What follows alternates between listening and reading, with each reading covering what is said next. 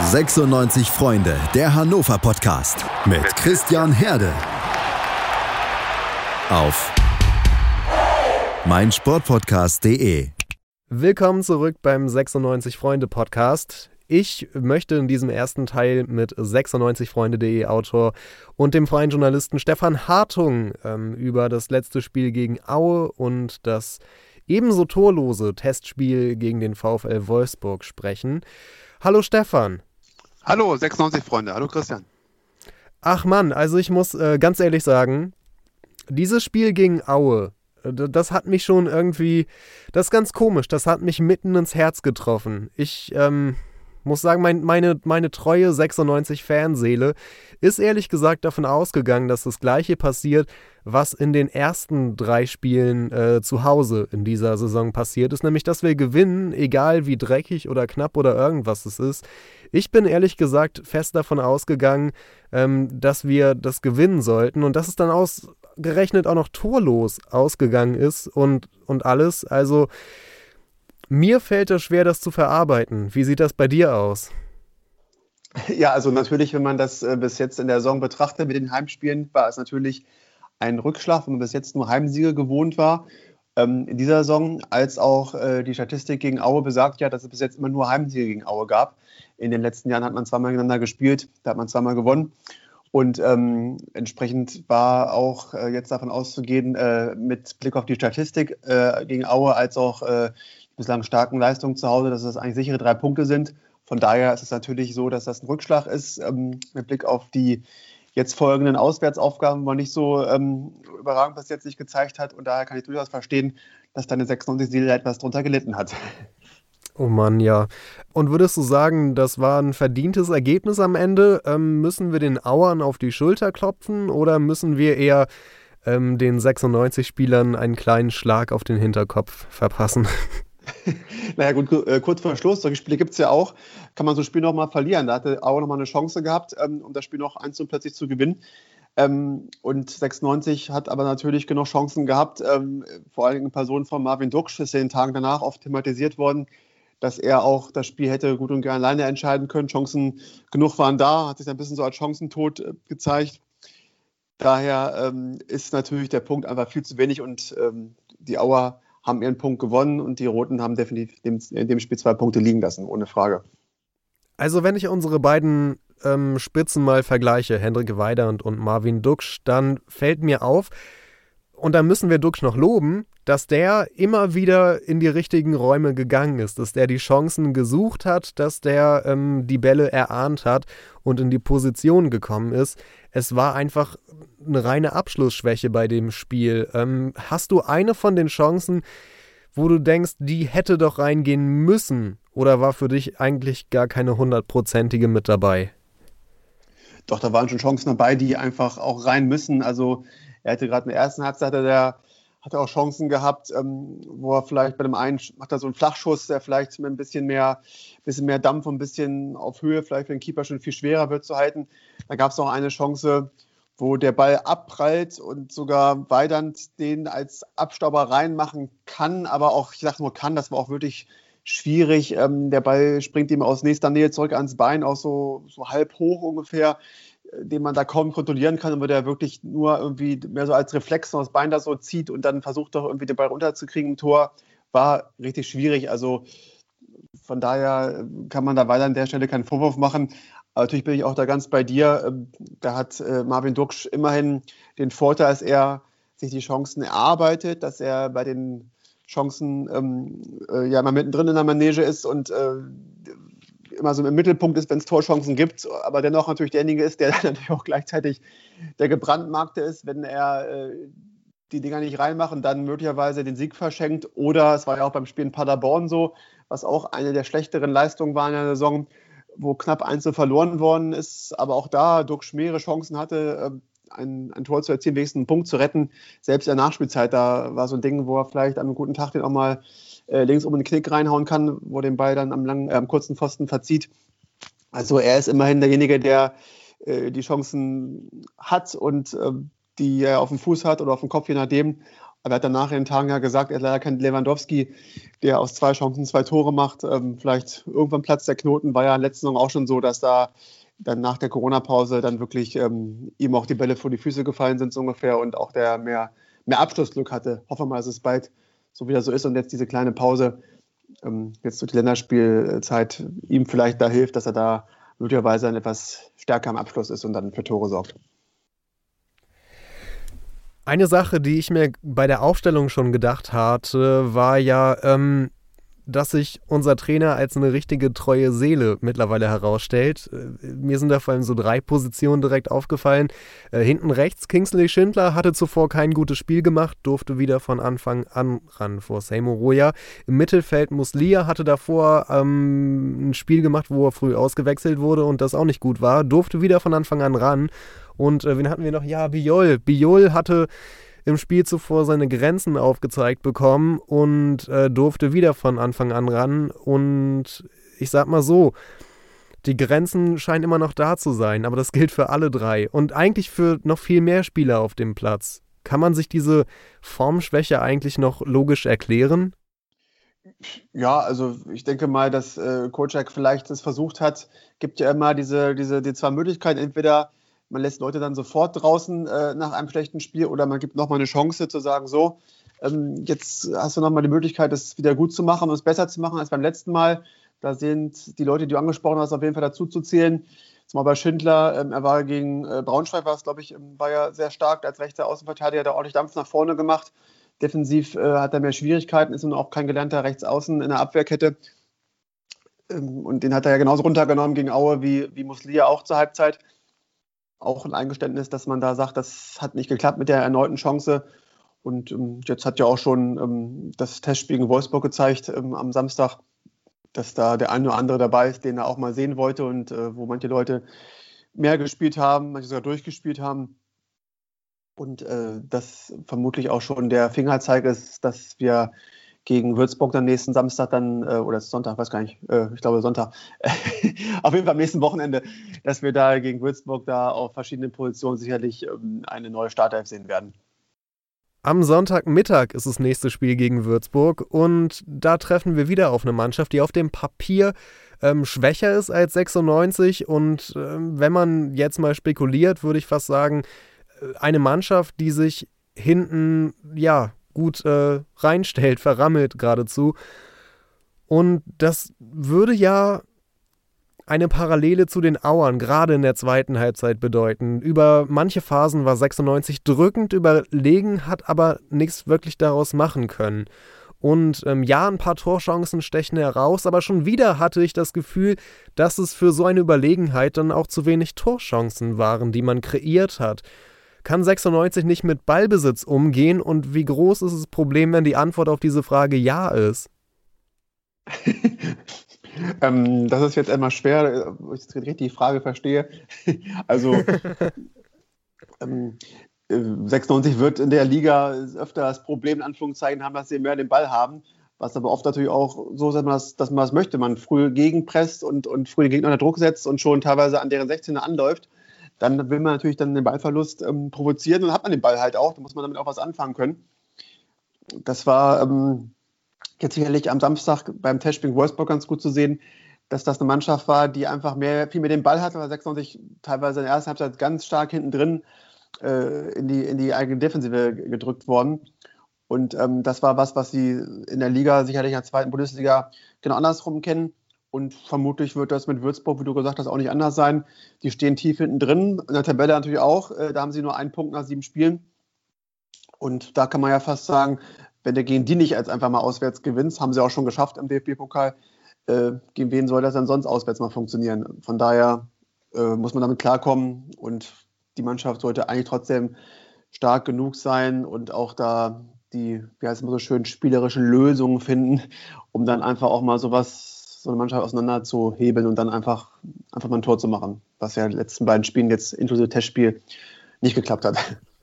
Dann lass uns doch mal den Schwenk zum Testspiel machen und ich versuch's mal mit einer weniger verqueren Frage diesmal.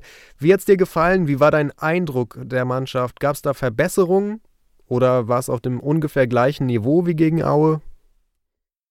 Es war natürlich ähm, ähm, ein anderes Spiel, weil, wie ich eben gerade schon sagte, der Gegner natürlich eine Mannschaft ist, obwohl Wolfsburg da auch mit der zweiten Garde gespielt hat. Ich glaube, Maxi Arnold so mit der einzige von wenigen waren, die sonst auch in der Bundesliga zur Startelf gehören, ähm, die da gespielt haben. 96 natürlich, äh, ja, ich würde sagen, schon erst hat er schon beherrscht hat. Also da waren jetzt keine Chancen, man sagte, es sind Großchancen im Minutentakt, aber schon so, dass da 96 schon hinten reingedrängt wurde, ähm, viel verteidigen musste. Das kann man auch mal zwischendurch auch mal lernen, wie das funktioniert. Weil sonst ja die Mannschaft die man angreift und jetzt war man so unter Druck und gab ja auch wirklich auch fast schon so ein Eckball-Festival in der ersten Halbzeit, so in, der ersten, in den ersten 15, 20 Minuten, dazu auch mit vielen Freistößen aus dem Halbfeld, immer rein da in 16er und ähm, da war schon das ein Spiel, was, äh, was, was schon ja, anders war als jedes Zweitligaspiel. Und äh, da kann man sagen, dass es da eigentlich vielleicht sogar äh, ein moralischer Erfolg ist, gegen so eine Mannschaft 0 zu 0 zu spielen. Also Testspiel, was sicherlich gut war und sich mal die Leute auch da zeigen konnten. Das war ja auch der Grund dafür. In der zweiten Halbzeit ist 96 ein bisschen mehr nach vorne gekommen und äh, hat sich auch sowas ähnliches wie Torchancen kreiert. Ist da ein Spieler besonders herausgestochen? Also ich weiß gar nicht, wer sie richtig ausspricht. Also Tu Messi, also ich wäre schon froh, wenn 96 wenigstens einen Messi hätte. Aber ähm, meinetwegen sagen wir also Twumasi, Messi, also zumindest äh, der Sportsfreund, der jetzt ein bisschen äh, Spielpraxis kriegen sollte und auf den alle Augen gerichtet waren. Ich fand in der ersten Halbzeit hat man ihn nicht so oft gesehen, da lag er eher so gefühlt mehr am Boden.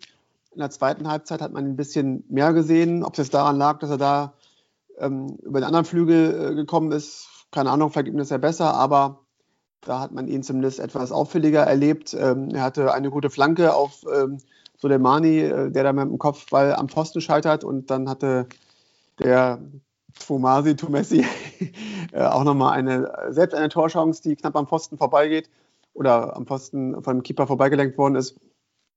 Das waren zwei gute Aktionen. Da hat ihn ähm, Kotschak auch nachher für gelobt für diesen Auftritt. Jetzt kann man natürlich mit böser Zunge sagen, es reicht mittlerweile schon, wenn du zwei gute Aktionen hast im Spiel, dass du äh, gelobt wirst und, äh, Kandidat für Startelf bist. Vielleicht ist er das auch.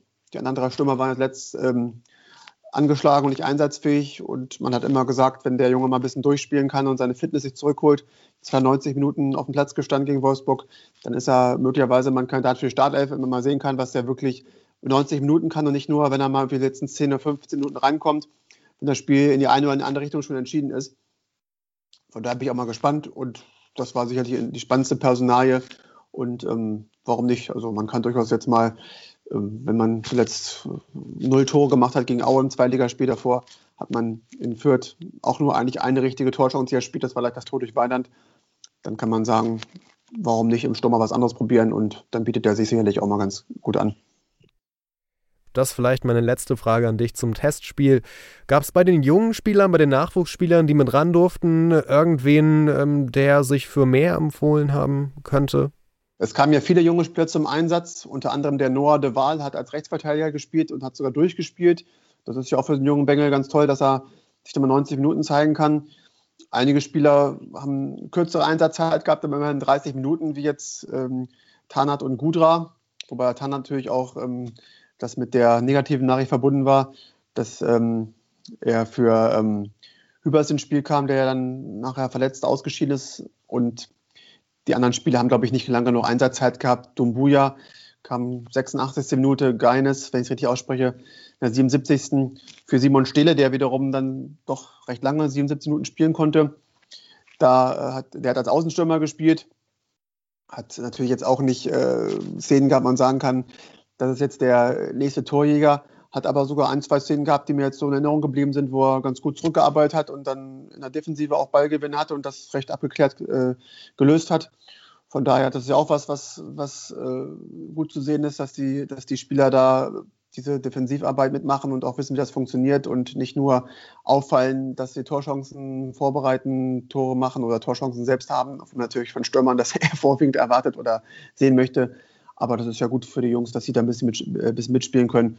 Und ja, wird, glaube ich, so sein wie immer, dass sie dann beim Training wieder mitmachen dürfen und dann auch mal wieder bei solchen Spielen, wenn andere Spieler beim Länderspiel, Länderspiel einsetzen sind, dann plötzlich ein bisschen mehr Platz ist äh, im Training oder auch der, im Kader dann mitspielen können. Aber bis man diese Leute dann wirklich in einer in einem Zweitligaspiel sieht, äh, geschweige denn als Startelf-Kandidat, ist wahrscheinlich ein bisschen schwierig, müssen schon noch ein bisschen arbeiten und kommt einfach darauf an, ob Kotschak den noch vertraut, wird man sehen, aber ja, wie es immer so ist, im Trainingslager sind sie alle mal mit, dann heißt es, werden sie gelobt und dann sind sie beim Testspiel und beim Training und dann heißt es, ah, sie haben Fortschritte gemacht. Aber je weiter dann noch vom, von der, von der, vom, vom Zweitliga-Alltag äh, entfernt sind, ob sie nah dran sind, wird sich zeigen. Wäre schön, wenn junge Leute nachrücken, sollte man ihnen eine Chance geben, aber ich bin ja leider nicht der Trainer. Also ich fand ähm, zum Beispiel bei De Waal, dass er defensiv einige Aktionen gegen die Bundesligaspieler vom VfL sehr abgezockt geklärt hat, aber zum Beispiel nach vorne äh, ziemlich wenige Impulse nur gesetzt hat. Also man, ich glaube, so verhält sich bei allen ungefähr, dass du Ansätze bei einigen siehst in bestimmten ähm, Situationen und in anderen geht es dann wieder nicht so gut und ja, genauso wie du sagst, ähm, es ist ein weiter Weg, ein weiter Weg bis zur Profimannschaft und bis zum Zweitliga-Alltag. Und um genau den soll es gleich nochmal gehen äh, mit 96freunde.de Autor Henrik Zinn. Äh, bis dahin möchte ich erstmal Danke sagen, dass du heute mit dabei warst, Stefan. Und es hat mich sehr gefreut. Danke, vielen Dank. Bis zum nächsten Mal. Ciao. Und wir hören uns gleich wieder. Auf den Tag genau zwei Wochen ist es heute her, dass Felix Magath dem Würzburg-Trainer Marco Antwerpen das Vertrauen ausgesprochen hat. Was folgte, war eine 1 zu 4 Niederlage beim 1. FC Heidenheim und ein legendär zynischer Kommentar von Magath. Über den dann frisch entlassenen Trainer Marco Antwerpen sagte er nämlich, der Trainer kann weiter in Ruhe arbeiten, nur halt woanders. So, wie gesagt, frisch entlassen war der und jetzt haben die Würzburger unser nächster Gegner am kommenden Sonntagmittag einen neuen Trainer, Bernhard Trares. Und über all das möchte ich mit 96freunde.de Autor Henrik Zinn sprechen. Hi Henrik, du bist ja Würzburg-Experte, kann man sagen. Hi zusammen, ein herzliches Hallo in die Runde. Ja, Experte ist gut, aber ich habe ein bisschen da gewohnt und den Verein dementsprechend ein bisschen verfolgt. Vielleicht fangen wir sozusagen vorne an. Erzähl mal was über die jüngere Vergangenheit von Würzburg. Wie waren die letzten Jahre für den Verein? Uh, äh, turbulent. Ähm, also eigentlich kann man sagen, dass der Einstieg von Flyer Alarm als Sponsor für die Würzburger schon extrem wichtig war, weil im Prinzip war es ein Dorf- und Wiesenclub und seitdem Flyer Alarm da eingestiegen ist, äh, läuft es halt recht gut. Also es gab einen recht schnellen Aufstieg in die zweite Bundesliga. Dann war das, ich glaube, vor drei Spielzeiten wenn ich mich recht erinnere, dass die Würzburger nach der Hinrunde in der zweiten Bundesliga auf dem zweiten Tabellenplatz standen und äh, irgendwie in der Rückrunde, wie auch immer, den Aufstieg noch vergeigt haben. Ähm, ja, dann gab es den Abstieg in die dritte Liga, da ist man ja jetzt aber auch mehr oder weniger souverän direkt wieder zurückgekehrt. Also es ist schon so eine kleine Erfolgsstory in Würzburg, die der Verein da gestiegen, äh, geschrieben hat. Und von den Fans her weiß ich natürlich, dass die ganze Stadt extrem hinter dem Verein steht. Was insofern eine Seltenheit ist, dass, wie gesagt, Flyer Alarm ist der Sponsor. Es ist jetzt kein kompletter Kommerzverein, aber wie gesagt, ohne den Sponsor würde halt nichts gehen und in anderen Vereinen ist das ja überhaupt nicht angesehen. Und die Würzburger sagen sich, ja, ist halt so, ist gut für uns, äh, wir stehen trotzdem hinter dem Verein. Und das finde ich schon ein bisschen bemerkenswert. Also man merkt schon, dass es äh, in den letzten Jahren jetzt durch den Fußball eine kleine Aufbruchsstimmung in der Stadt gegeben hat. Und das ist natürlich auf der einen Seite schon cool und auf der anderen Seite auch ein bisschen zu hinterfragen, äh, weil die Mentalität, die Fanmentalität da irgendwie eine andere ist. Und der eingangs angesprochene Felix Magath, der ist ja Head of Flyer Alarm Global Soccer. Erst einmal, Henrik, was zur Hölle bedeutet das? Welche Rolle spielt er im Verein und seit wann ist er mit dabei? Das haben sie sich irgendwie ein bisschen zurechtgewurstelt. Ähm, das heißt natürlich grundsätzlich, er ist im Unternehmen von Flyer Alarm tätig, äh, aber halt eben für die Sparte der Würzburger Kickers. Das ist irgendwie echt. Naja, eigentlich hätten ihn die Kickers auch direkt anstellen können, aber er ist halt eben nicht hundertprozentig bei den Kickers angestellt. Ähm, das Ganze wurde im Laufe des letzten Jahres ausgehandelt und seit dem 20. Januar ist er jetzt in seiner Position und eigentlich ist er mehr oder weniger ein Funktionär für Würzburg. Also er unterstützt den Vorstand, äh, gibt wunderbare Ratschläge, wie zum Beispiel auch bei Marco Antwerpen. Und daran, dass er halt befragt wird, auch von Journalisten, äh, wie es denn jetzt um die Zukunft vom Trainer steht, zum Beispiel, sieht man schon, ja, Magath ist eigentlich sowas wie ein Vorstand, äh, fast schon wie ein Präsident, weil er trifft die wesentlichen Entscheidungen, beziehungsweise hat jedenfalls ein Wörtchen mitzureden. Und in dieser Riege gab es jetzt auch wieder eine interessante Entwicklung. Im Sportvorstand hat sich nämlich was getan. Da gab es jetzt auch einen Wechsel. Äh, der alte Sportvorstand ist weg. Jetzt wurde Aufstiegsheld Sebastian Schuppan zurück ins Boot geholt und äh, agiert jetzt im Prinzip an der Seite von Felix Magath und hat da auch so ein bisschen seinen Mentor gefunden. Ähm, also da entwickelt sich gerade ein neues, interessantes Duo, aber Felix Magath zieht natürlich schon die Strippen. Das kann man einfach nicht anders sagen. Ich weiß nicht, warum äh, das nicht offiziell verkündet wurde. Hängt vielleicht auch damit zusammen, dass Magath irgendwann vor ja, knapp drei Jahren mal gesagt hat, er möchte erstmal eine Pause vom Fußball. Ja, damit ist er jetzt eigentlich wieder vollkommen zurück. Jetzt haben wir schon ein bisschen weiter ausgeholt. Wie war denn der bisherige Saisonverlauf? Ich habe mal an einer Hand abgezählt. Würzburg hat schon den dritten Trainer in dieser Saison. Wie kam das zustande und wie schlecht müssen die Spiele gewesen sein? Ja, die Würzburger haben einen ganz schön großen Verschleiß, wobei der erste Trainerwechsel, der hat sich keinem so wirklich erschlossen, äh, weil da war diese Saison noch nicht wirklich angelaufen und äh, ich meine, das war immerhin der Auf Aufstiegscoach. Ähm, ja, da war das Vertrauen anscheinend nicht so groß. Man weiß natürlich nicht, was hinter den Kulissen passiert ist. Was man aber weiß, ist, dass die Ausbeute der Würzburger echt schlecht ist. Ähm, klar, sie sind Aufsteiger und äh, können nur das Ziel haben, die Klasse zu halten aber man kann sich trotzdem mehr erhoffen. Also unter dem Strich stehen sechs Niederlagen und ein Unentschieden in Fürth. Ähm, damit kann man natürlich nicht zufrieden sein. Und äh, wenn man sich jetzt mal die Niederlagen anguckt, in drei von den sechs Spielen hat man auch gar kein einziges Tor geschossen. Äh, ja, jüngst hat man jetzt vier Gegentore kassiert. Also irgendwie, man hat versucht, einen Umbruch in die Mannschaft reinzubringen. Äh, ähnlich wie bei Hannover 96, nur ich würde es mal so formulieren, bei den Würzburgern hat es noch weniger funktioniert. Ähm, jetzt gab es natürlich wieder diesen Umbruch mit Trainerwechsel. Äh, Im Vorstand hat sich was getan. Also der Verein bebt. Äh, der Verein ist sogar ein Pulverfass und das ist jetzt schon zweimal explodiert. Und ich glaube, wenn es gegen Hannover 96 jetzt wieder nicht funktioniert, dann wird es nochmal ein bisschen explodieren. Ähm, ja, von daher, das ist momentan wirklich alles zerrüttet und äh, es hakt auf dem Platz. Viele Zuspiele kommen nicht an, viele Stockfehler. Ähm, die Absprache untereinander funktioniert nicht so, wie man sich das wünscht. Und das erkennt man halt. Und ja, die Tabelle ist im Prinzip das Spiegelbild. Die Tabelle ist ein gutes Stichwort. Ein Punkt und damit sechs Punkte Rückstand auf den Tabellen 17. Was übrigens auch interessant ist, und da machen wir den Schwenk auf 96, dass die Roten drei Punkte brauchen bis auf Platz 2, aber gleichzeitig drei Punkte Vorsprung nur haben auf Platz 17. Also das ist eine ganz schön enge Kiste bislang, die zweite Liga. Definitiv. Für den objektiven Beobachter macht das die Liga natürlich super interessant. Und auch für uns Fans ist die Liga natürlich jetzt mega spannend weil auf der einen Seite gibt es natürlich gigantische Möglichkeiten, auf der anderen Seite ist die Fallhöhe ziemlich groß.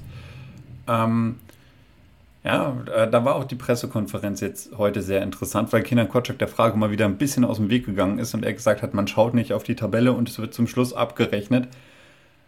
Klar wird zum Schluss abgerechnet, aber man sollte den Druck trotzdem nicht rausnehmen. Im Gegenteil, äh, es ist eine brenzliche Situation, auch wenn es noch mega früh in der Saison ist. Aber wenn man erst einmal da unten in diesem Sumpf drinsteckt, äh, das dürften wir alle wissen, was das mit der Mentalität macht. Und dann hat man hängende Köpfe und das will man natürlich nicht. Und gerade Hannover 96 ist mit diesem, auf gut Deutsch gesagt, Scheißverhältnis ziemlich äh, vertraut. Oft stand man schon da unten drin und konnte sich nur mit einer absoluten Willenskraft da unten wieder rausziehen. Und das kann man zu so einem frühen Zeitpunkt am 8., 9., 10. Spieltag definitiv nicht gebrauchen. Die Roten gehen mit dem Selbstvertrauen aus dem Pokalsieg am Anfang der Saison gegen Würzburg in dieses Auswärtsspiel. Allerdings muss man auch sagen, personalgeschwächt. Wie ist denn die aktuelle Situation äh, in der Mannschaft im Lazarett der Roten? Ich würde mal sagen, sie könnte definitiv besser sein. Also ähm, klar, es ist in Anführungszeichen nur Würzburg, aber es war auch in Anführungszeichen nur Aue. Also darauf kann sich Hannover 96 nicht verlassen. Und jetzt fallen mit Timo Hübers und Linden Meiner definitiv zwei Stammkräfte aus. Ähm, das hat Kutschak heute bestätigt. Äh, da wird man hundertprozentig umbauen müssen. Gerade in der Abwehr äh, wiegt der Verlust sehr, sehr schwer. Dann gibt es natürlich die Nationalspieler, wie zum Beispiel Biol, der viel gespielt hat. Äh, der ist zwar hundertprozentig fit, aber er ist halt eben müde. Und äh, da stellt sich ein bisschen die Frage, ob er es über 90 Minuten durchhält. Und man hatte ja das Stürmerduo Duxch und Weidand, die beide angeschlagen waren und pausieren mussten. Duxch ist wieder hundertprozentig dabei.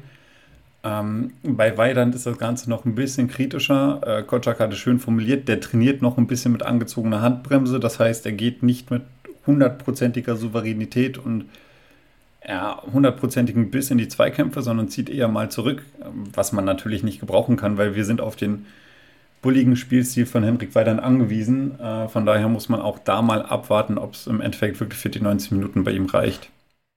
Hat sich der Trainer denn auf der PK auch dazu geäußert, wer diese Ausfälle in der Mannschaft, ja, wer die Plätze einnehmen könnte stattdessen? Welche Spieler aus der zweiten Reihe hat er denn namentlich erwähnt? Ja, also in der Abwehr, wo ich persönlich das größere Problem jetzt sehe, weil Timo Hübers halt eben schon eine Stütze ist, da gibt es eigentlich nur die Möglichkeit von Josep Ellis. Äh, das hat Kotschak auf der Pressekonferenz auch angesprochen. Äh, Ellis ist jemand, der die Anführerrolle gut ausfüllen kann, hatte ja im Testspiel gegen Wolfsburg auch die Kapitänsbinde um.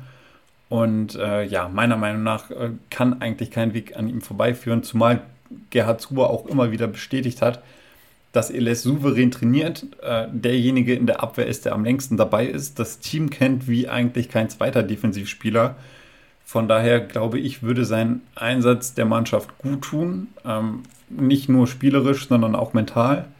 Und die Position von Linden Meiner, ja, da wurde mal wieder so ein bisschen rumgedruckst. Ähm, eigentlich läuft ja alles darauf hinaus, dass Patrick Tremessi jetzt seinen Startelf-Einsatz bekommt, endlich mal, weil ähm, er jetzt lange Zeit gesund mittrainieren konnte. Äh, er hat zuletzt einen guten Eindruck gemacht, das hat auch Trainer Kotschak bestätigt, dass er mehr oder weniger positiv angetan ist vom Spieler. Allerdings hat er ihm jetzt keine Einsatzgarantie gegeben. Ähm, da muss man mal abwarten, aber ich persönlich gehe schon davon aus, dass äh, Messi seine Chance bekommt. Und auf einem Gebiet lag in diesen zwei Wochen Länderspielpause im Training ein besonderer Fokus, nämlich auf einem Gebiet, auf dem 96 bislang echt schlecht war. Genau, du sprichst die Standards an. Genau. Ja, schlecht ähm, ist fast sogar noch untertrieben. Also äh, ich weiß nicht, ich habe jetzt keine Statistik vorliegen, wie es bei den anderen Zweitligisten aussieht, aber Hannover 96 hat nach Standards noch absolut gar nichts gerissen. Ähm, das war auch schon mal anders. Äh, in den glorreichen Zeiten, mag ich sie mal nennen, von Hannover 96 hat man eben viele Standardtore erzielt. Und ja, da ist, wie gesagt, noch gar nichts passiert. Und ich kann es mir auch nicht so recht erklären, weil ich meine, man hat theoretisch mit Henrik Weidand äh, wie gesagt, diesen bulligen Spielertypen, der bei hohen Flanken nach Ecken oder Freistößen aus dem Halbfeld theoretisch genug Präsenz im gegnerischen 16er hat. Ja, es ist, ist mir ein bisschen schleierhaft, wieso das noch nicht funktioniert hat. Ähm, das wird höchstwahrscheinlich, denke ich, mit dem Stellungsspiel zusammenhängen, ähm, dass die freien Räume nicht schnell genug erkannt werden. Ähm, ja, und gerade auch die Freistöße. Also mit Dominik Kaiser zum Beispiel hat man ja Spieler, die sensationell gute Freistöße schießen können. Oh, komm, komm, komm, Henrik. Also wir können jetzt nicht behaupten, dass die Freistöße von Kaiser bislang sensationell gut waren. Nein, nein, nein, nicht im Trikot von Hannover 96. Ah, das nicht, aber okay. äh, bei Brøndby oder zum Beispiel bei Leipzig hat der sehr viele Freistoßtore geschossen. Huh. Und ich weiß nicht, woran es liegt. Ich kann es mir nicht so wirklich erklären. Ich weiß nicht, ob darauf zu wenig Wert im Training gelegt wird. Aber falls es so war, dann wurde das ja jetzt wenigstens mal erkannt und könnte dann ja jetzt vielleicht besser werden. Oder es gibt einen neuen Freistoßschützen, wir werden mal sehen. 96 geht ja natürlich als Favorit in dieses Spiel, wobei man das vielleicht nur eingeschränkt sagen kann, da bislang alle Auswärtsspiele verloren wurden. Und dennoch Würzburg Tabellenletzter. Trainer Kotschak hat aber nochmal explizit auf der PK davor gewarnt, diesen Gegner zu unterschätzen. Äh, Im Pokal gab es ein K.O.-Spiel, da haben wir hochverdientes Spiel gewonnen, aber seitdem ist in Würzburg sehr viel passiert. Äh, sie haben sehr, sehr viele neue Spieler dazu bekommen, auch qualitativ gute Spieler dazu bekommen und äh, eine, zwei Trainer jetzt hinter sich und insofern ist, kann man das Spiel, was dort war im, im Pokal, nicht mit dem, was auf uns jetzt am Sonntag kommt, vergleichen. Dann fass doch noch einmal für mich zusammen, äh, ganz kurz und knapp, Henrik. Wie ist dein Gefühl vor diesem Spiel?